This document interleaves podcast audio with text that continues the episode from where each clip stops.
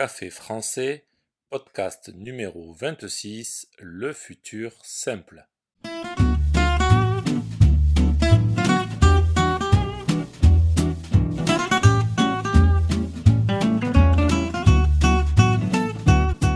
Bonjour chers auditeurs, comment allez-vous? Bienvenue sur Café français, le podcast qui vous aide à améliorer votre français. J'espère que vous allez bien. Aujourd'hui, je me transforme en devin parce que nous allons parler du futur.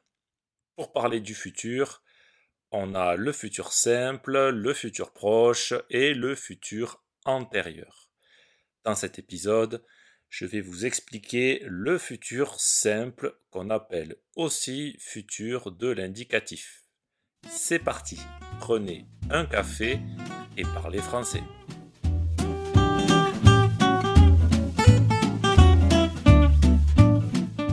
Pour commencer, quand va-t-on utiliser le futur simple?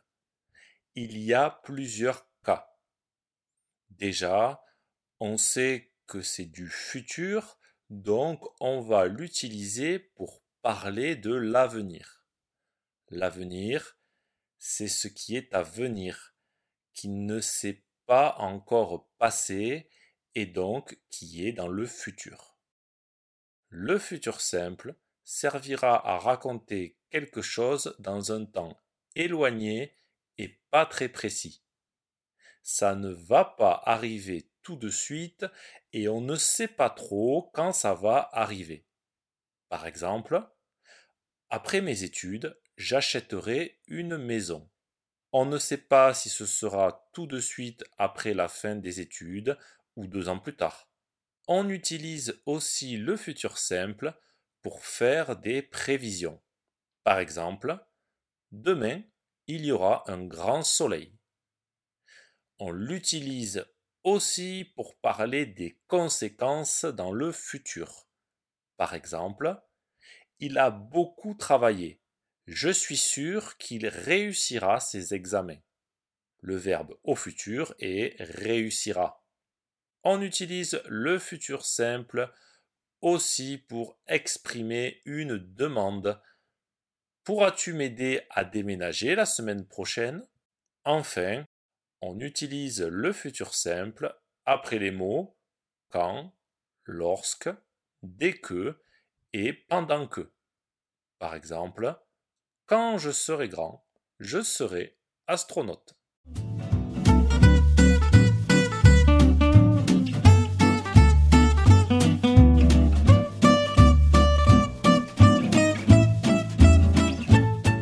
Vous savez quand utiliser le futur simple.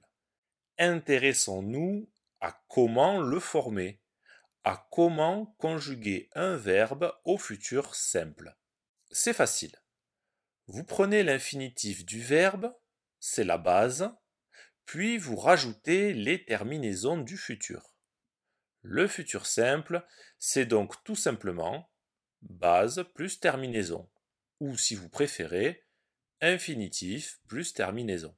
Alors par contre, vous n'avez pas le choix, il faut apprendre par cœur les terminaisons. Vous êtes prêt à les écouter et à les retenir? C'est parti. Avec je, ce sera et, AI. Avec tu, ce sera a, AS.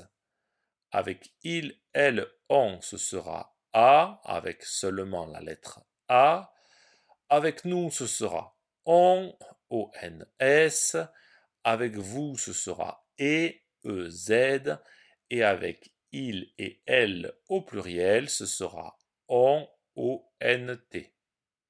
Donc, par exemple, avec le verbe partir, je prends cet infinitif, partir, c'est ma base, et je rajoute la terminaison. Ça donne par exemple je partirai, tu partiras, mes amis partiront. Autre exemple avec le verbe marcher, elle marchera, vous marcherez.